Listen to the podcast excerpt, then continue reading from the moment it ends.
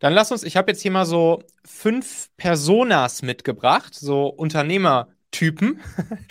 Ja. Mit bestimmten Geschäftsmodellen jeweils. Und die können wir einfach nochmal fix durchgehen und du haust einfach mal raus, was da jeweils so die Gedanken sind, die dir dazu kommen, Thema Auswanderung und Steuern und wie du es jetzt an deren Stelle am ehesten angehen würdest, das Thema. Also wenn ich jetzt als ein solche, als eine solche Persona mit dem Thema Auswandern ähm, spiele, was wären so die ersten Schritte, die ich gehen sollte und was ich checken sollte, ja? okay.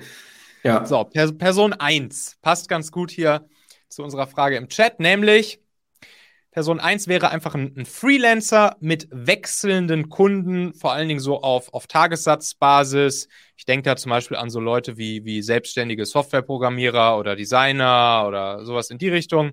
So, und der überlegt sich jetzt, ich habe jetzt hier vielleicht ein gut laufendes Business, verdient auch gut. Ich meine, gute Softwareentwickler haben einen Tagessatz von 1000 Euro als, als Freelancer oder noch mehr. Und der überlegt sich jetzt, äh, ins Ausland zu verziehen, nachdem er jetzt vielleicht schon zehn Jahre als Freelancer-Software gearbeitet hat. Was gibt es da zu beachten? Genau, also ich würde jetzt nochmal zwei Parameter ergänzen. Wir nehmen an, es ist ein Einzelunternehmer und er macht halt so seine 120k im Jahr.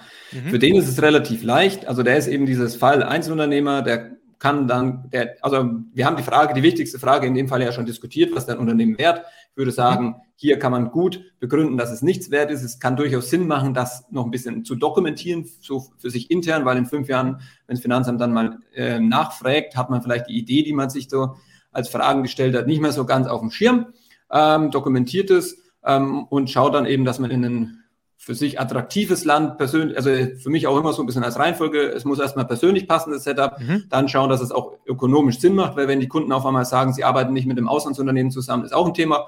Und ja. dann das Ganze steueroptimiert, aber wenn das alles schön zusammenpasst, ähm, sucht er sich sein schönes Land aus, wandert dahin aus, nimmt sein Einzelunternehmen mit, hat natürlich auch eine Unternehmensverlagerung, ist ganz klar. Mhm. Ähm, aber wenn er dokumentiert, dass hier keine Werte vorhanden sind, ist es auch eine Meldepflicht für eine grenzüberschreitende Steuergestaltung zu beachten. Die sollte man auch machen. Es gibt jetzt nichts zu verbergen. Und für den ist es dann doch noch relativ einfach, was man dann eben auch immer noch so ein bisschen beachten muss, neben dieser Dokumentation, in dieser Meldepflicht, dass man einen ganz klaren Cut hat und den dokumentiert und sagt, ich bin jetzt wirklich am 31.12.21 habe ich keine Wohnung mehr, ist gekündigt zum 31.12. und ich steige am 30.12. in den Flieger, ähm, melde mich beim Einwohnermeldeamt zum 30.12. ab ähm, mhm. und bleibe dann mal ein, zwei Monate im Ausland und dann ist es absolut nachvollziehbar, dass der ausgewandert ist und in diesem anderen Land lebt und ab, ja im besten Fall ab 1.1.22 hat er dann ein Unternehmen dort im Ausland Mhm. Ja, wenn es problematisch ist, weil das nicht so schnell zu gründen ist, dann könnte man noch drüber nachdenken, eben das deutsche Einzelunternehmen für die Abrechnungszwecke ein, zwei Monate weiter zu behalten,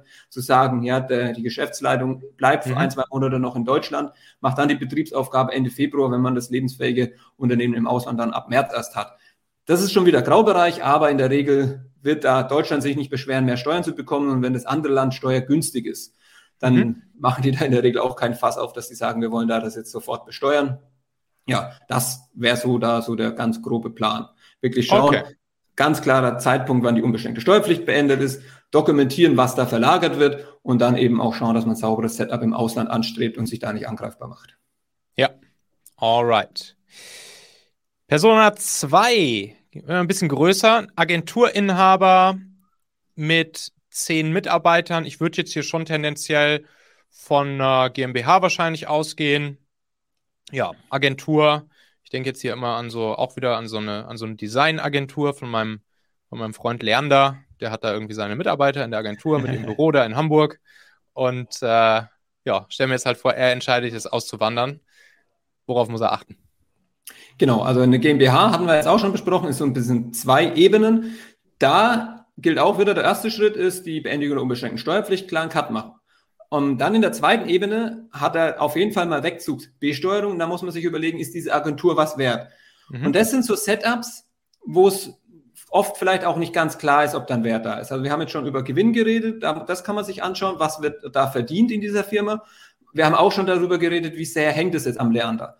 Wenn mhm. Leander es geschafft hat, gerade bei diesen Agenturthemen, im Hintergrund zu stehen, vielleicht noch eine Management-Ebene einzuziehen, die ausschließlich mit den Kunden, ähm, Kunden kommuniziert und auch Akquise macht und dann vielleicht noch mal eine Mitarbeiterebene, ähm, die sich um die Abwicklung der Aufträge kümmert. Und er gar nicht mehr so visibel ist beim Kunden und er auch gar nicht ja. so das Aushängeschild von der Agentur ist, sondern die Agentur heißt einfach ähm, schicke Webseite Ähm, mhm. Und sowas kann schon veräußerbar sein. Da so meine Erfahrung ja. ist so ein bisschen EBIT mal 5, ähm, was man so ein bisschen als Unternehmensbewertung aufruft. Aber wenn die jetzt eine Viertelmillion Gewinn macht und der Wettbewerber sagt, boah, cool, ähm, coole Kunden, Kundenklientel, cooler Kundenstamm, vielleicht auch ongoing Betreuungs-, Wartungsverträge, das sowas ist auch immer wertvoll. Mhm. Mitarbeiter ist ja heutzutage eins der größten Assets. Und da kommt ja. eine größere Agentur in Hamburg mit 200 Mitarbeitern und sagt, die Brand gefällt uns, der Kundenstamm passt zu uns, die Mitarbeiter taugen uns. Leander, wir geben dir 800.000. Also das kann mhm. durchaus schon mal sein, dass so eine Unternehmung dann schon einen Wert hat, muss aber nicht sein. Also das ist für mich mhm. jetzt so ein, so ein Individualfall, muss man dann ein bisschen genau hinschauen. Aber die wichtigste Frage habe ich ja mitgegeben, äh, mhm. äh, ob der Leander der Meinung ist, ob er es überhaupt ist, werthaltig verkaufen könnte.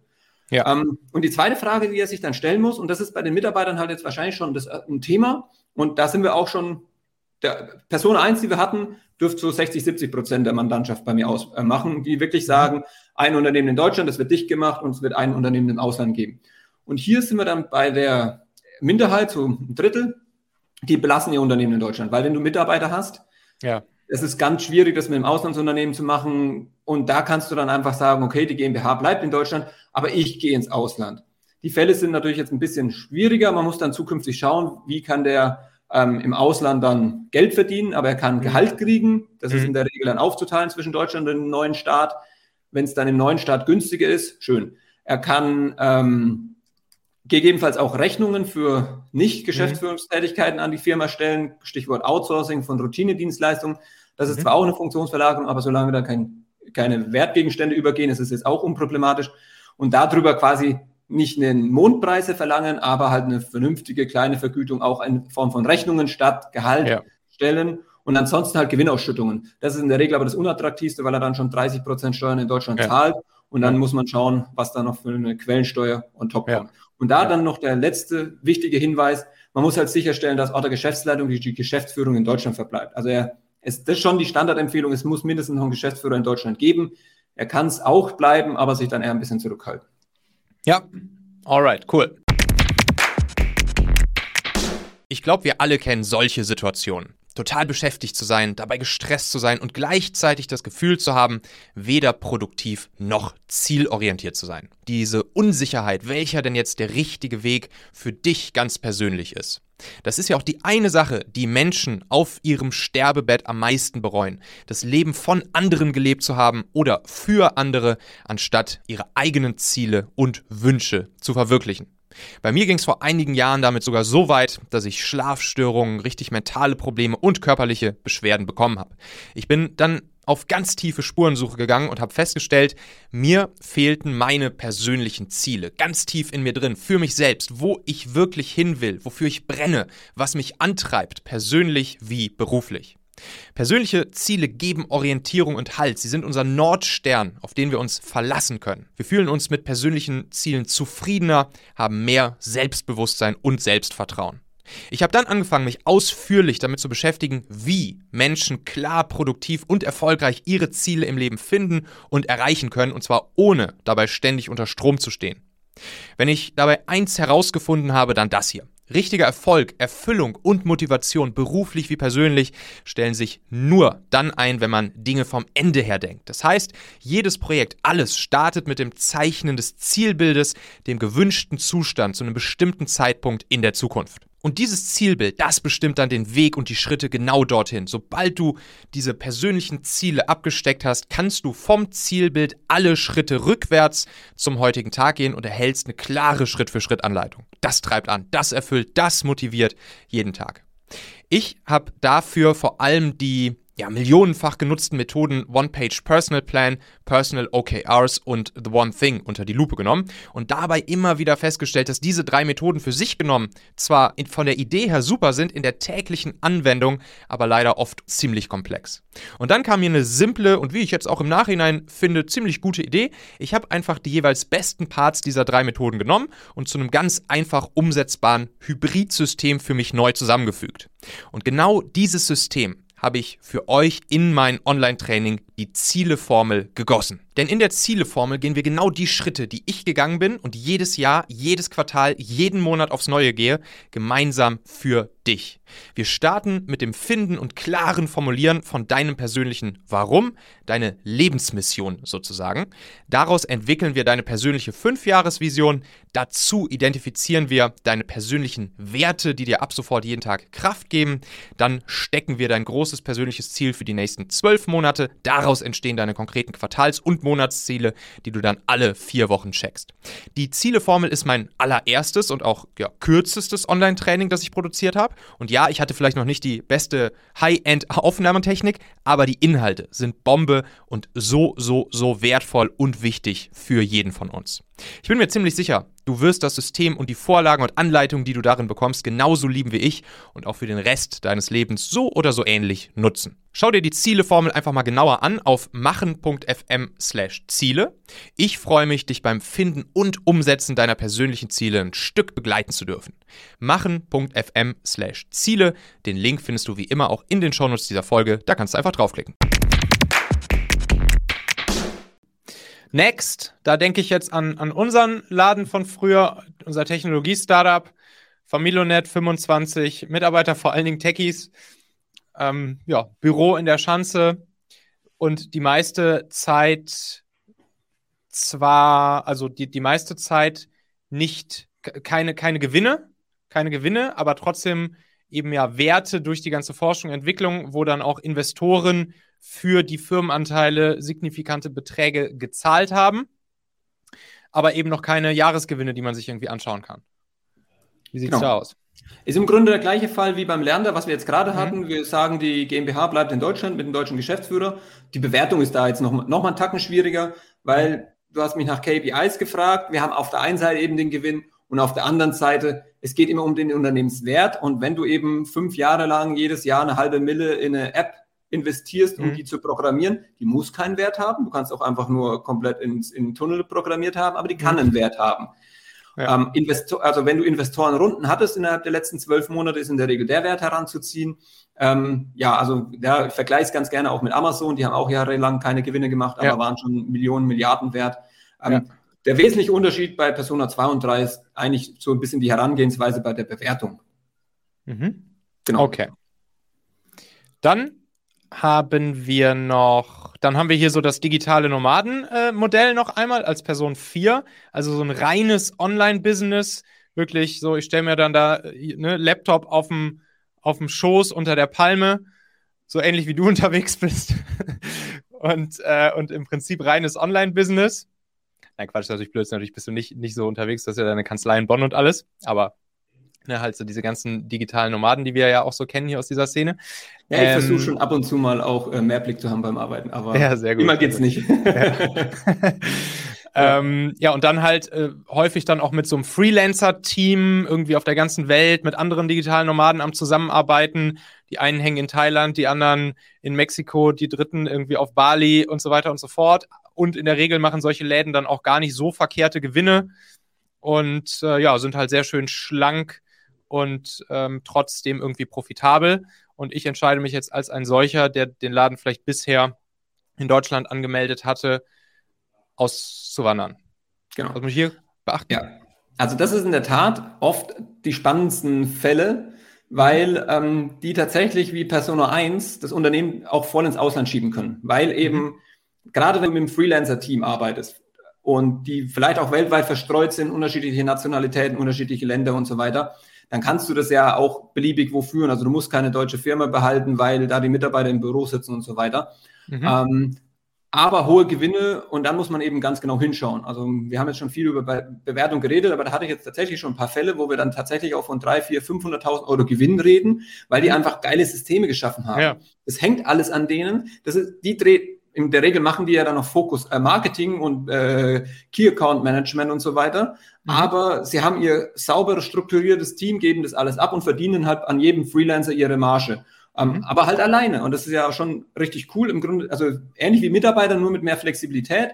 Ja. Und so ein Unternehmen kannst du auch, muss keine deutsche Firma sein, kann ja beliebig irgendwo in der Welt sein. Klar. Wenn du dann sagst, ich gehe jetzt in Land B, Zypern, Malta, Dubai und mache dann sauberes Setup, mhm. kann ich das auch alles darüber managen. Und da wird es halt ganz spannend dann bei, bei der Bewertung. Und da macht es mega, mega Sinn, halt, sich das genau anzuschauen und sich genau zu überlegen, hat das jetzt aber am Ende des Tages wirklich einen Wert? Weil dieses, ich bin das Aushängeschild, ähm, ich hole die Kunden rein, wenn ich da nicht mehr bin, dann wird es ganz schwer, dass da noch Kunden kommen. Ähm, und ich habe vielleicht auch das Know-how, wenn ich weg bin, sind die Freelancer auch weg, weil die sind ja auch nicht so eng gebunden. Also sowas, wenn da jetzt der Unternehmer wechseln würde, würden wahrscheinlich auch die äh, Mitarbeiter oder die Freelancer eben sagen, ich habe doch gar keinen Arbeitsvertrag, ich bin dann die ja gar nicht gebunden, ich will mit dem neuen gar nichts zu tun haben. Ja.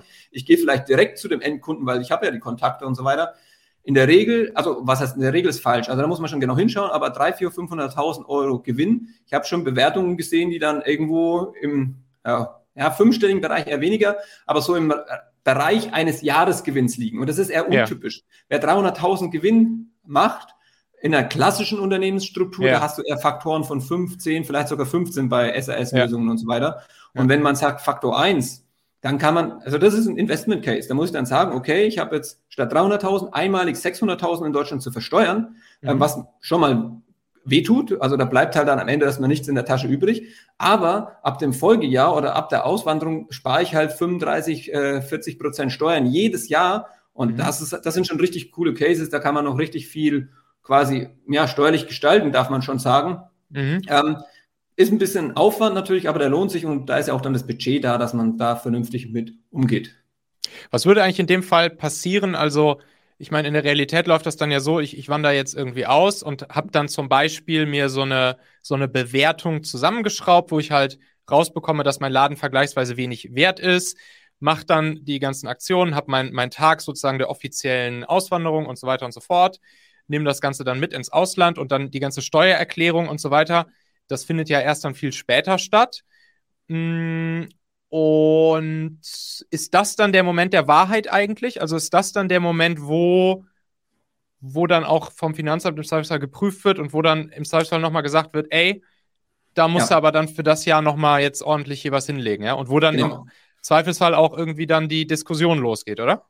Genau, also deswegen ist in dem zum Fall auch zu empfehlen, sich eben nichts selber zusammenzubasteln, sondern das wirklich von einem Gutachter, die machen ja dann fette Gutachten, 60, 80 Seiten und äh, Testat unten drauf und weiß nicht was. Äh, wie gesagt, die kosten auch fünfstellig. Ähm, aber wenn das eben technisch sauber ist, dann kann der Finanzbeamte da wenig machen, weil der würde, das Einzige, was der dann macht, ist einen anderen Gutachter beauftragen, der schaut sich das Gutachten ja. an und sagt, ja, aber das ist nach unseren Standarten, ähm, ähm, ich, mir fällt da kein Fehler auf, wo ich es angreifen könnte. Wichtig vielleicht da auch noch kurz der eine Satz, nur weil du einen Gutachter beauftragst, heißt es noch lange nicht, dass ein niedriger Wert rauskommt. Der muss objektiv ja. bewerten und wenn deine Bude eine Mille wert ist, dann findet er auch am Ende, das sagt er dir auch, dass sie irgendwo 800 bis 1,2 Mille wert ist. Ja. Ähm, aber ja, entweder in der Veranlagung die, wir nehmen jetzt eine Auswanderung ein, ähm, zum 31.12.21. Steuererklärung muss nach derzeitigem Standard vom Steuerberater bis 28. Februar 23 abgegeben werden. Ist schon mal lang. Gibt ja auch Puffer, ähm, Geld mhm. anzusparen für eine Steuerzahlung, die dann halt mir in der Regel so April, Mai 23 fällig wird. Mhm. Entweder das wird schon in der Veranlagung geprüft, das ist häufig bei der Wegzugsbesteuerung so, dass man dann sagt, mhm. okay, ihr habt da jetzt 0, 10.000, 300.000 reingeschrieben, schickt mal einen Grund, warum und dann geht es oft auch an die Landesfinanzbehörden, wo die Profis sitzen für Bewertungen und die schauen sich das an und die machen entweder einen Hacken dran oder nehmen es eben, versuchen es auseinanderzunehmen. Oder die schicken erstmal einen Bescheid raus unter Vorbehalt der Nachprüfung und dann gibt es eine Betriebsprüfung. Die kann halt dann nochmal zwei, drei, vier Jahre später kommen. Es kann sich schon ziehen wie Gummi. Im mhm. Best Case kriegst du einen Steuerbescheid nach eineinhalb Jahren ähm, wo kein Vorbehalt der Nachprüfung draufsteht, dann haben sie es akzeptiert, dann war alles plausibel. Mhm. Aber das ist in der Regel halt nur bei kleinen Fällen der Fall mhm. oder eben, wenn du es plausibel darstellen kannst. Und klein, jetzt nochmal, einmal nochmal hier für, fürs Hinterköpfchen, klein ist dann auch in diesem Fall so circa grob bis 100.000 Gewinn oder sowas, ja? Und in normalen Terms jetzt so. Ja, also jetzt zum Beispiel bei der, ich, wir hatten natürlich auch schon Fälle, Wegzugsbesteuerung, da ist einfach eine UG, die wurde vielleicht nie richtig genutzt oder da ist ab und zu, mhm. da ist ein Viele IT-Dienstleister wegen Scheinselbstständigkeit ähm, haben UGs, ähm, One-Man-UGs, die mhm. haben keinen Wert. Da schreibst du halt dann Wechselbesteuerung null rein ja. ähm, und die sehen ja dann parallel auch die Gewinne, die da in der UG angefallen sind und also da kann es schon mal passieren, dass der Bescheid kommt ohne Vorbehalt der Nachprüfung und dann ja. war es das. Okay, cool. Ja, und dann haben wir hier noch einen Klassiker als Persona Nummer 5, nämlich wirklich ein schönes mittelständisches Unternehmen, weiß ich nicht, im Schwabenländle, 100, 100 Mitarbeiter, Automobilzulieferer, Produktionsstätte mit allem drum und dran, wie sich das gehört. Vielleicht sogar die ganze Family, die noch irgendwie ein bisschen mitarbeitet äh, und so weiter. Und die entscheiden jetzt, so, komm, ab aus dem Schwabenländle, jetzt nach Malle in die Finca ziehen. Los geht's. Genau, also ähm, es ist recht ähnlich wie Persona 2 und 3, wo die deutsche Firma einfach in Deutschland verbleibt. Mhm. Und da muss man, also vor allem jetzt so ein bisschen in die Zukunft betrachtet, in der Vergangenheit gab es eben die Stundung für die, also in der Regel sind es ja auch Kapitalgesellschaften, mhm. da geht man dann dran und schaut, ob man Vermeidungsstrategien findet. Zum Beispiel die oberste Gesellschaft in eine GmbH und Co. KG umwandeln, damit es keine Kapitalgesellschaft mehr ist, dann mhm. bleibt es halt in Deutschland. Oder eine GmbH und Co. KG, eine Stiftung drüber hängen. Der Klassiker ist da tatsächlich, dass der Erbe eher nach Brasilien will, wo auch jetzt schon in der Vergangenheit, weil da gab es keine Ewigkeitsstundung, in der Vergangenheit war Male einfacher, wird jetzt in Zukunft dann ähnlich sein. Und man sagt, also ich würde mal solche Fälle auch immer so äh, bezeichnen, dass die dann gar nicht mehr wirklich operativ arbeiten wollen, sondern sich halt mhm. eher als Investor und Gesellschafter sehen.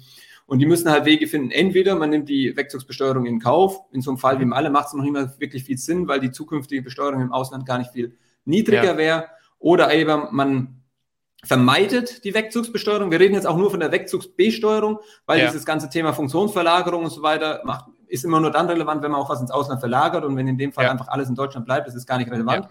Und die Wegzugsbesteuerung kannst du genauso vermeiden, indem du einfach dafür sorgst, dass diese Anteile, die bei dir im Privatvermögen sind, nicht mit dir ins Ausland gehen. Und das passiert, indem du einfach in den primär einfach in ein Betriebsvermögen in Deutschland einbringst, zum Beispiel eine GmbH und Co. KG, und dadurch aber steuerverstrickt bleiben in Deutschland. Also du kannst, mhm. das ist immer ganz wichtig, wenn man ähm, dieses Thema einfach hat.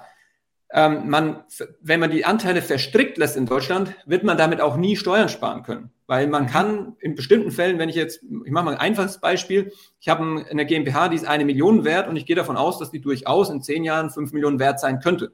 Ich wandere jetzt auf, muss ich auf eine Million Steuern zahlen. Aber wenn ich mir dann entsprechend steuergünstiges Setup im Ausland suche und tatsächlich nach zehn Jahren für zehn Millionen verkaufen kann, kann ich diese neun Millionen im Ausland dann nach dortigem Steuerrecht, im richtigen mhm. Fall richtig gemacht, steuerfrei realisieren. Und nur diese eine Million war dann zum Zeitpunkt der Auswanderung ähm, steuerpflichtig in Deutschland. Das ist sicherlich Glaskugel, weil ich weiß nicht, ob ich die zehn Millionen kriege. Ich weiß nur, dass es jetzt eine Million sind. Aber das macht dann durchaus Sinn, quasi die Anteile steuerlich zu entstricken, um dann im Ausland davon zu profitieren. Wenn ich eine GmbH und Co. KG mache und das verstricke, verstrickt lasse und nach zehn mhm. Jahren für zehn Millionen veräußere, dann zahle ich auch voll Steuern in Deutschland. Also ja. das darf man nie also. vergessen bei dem Stichwort Wegzugsbesteuerung. Mhm. Nicht immer gleich ähm, versuchen zu vermeiden, sondern eventuell auch mal sich anzuschauen und vielleicht intelligent ähm, reinzugestalten und eine gewisse Besteuerung in Kauf zu nehmen.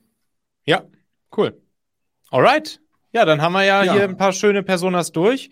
Richtig cool, viel mitgenommen.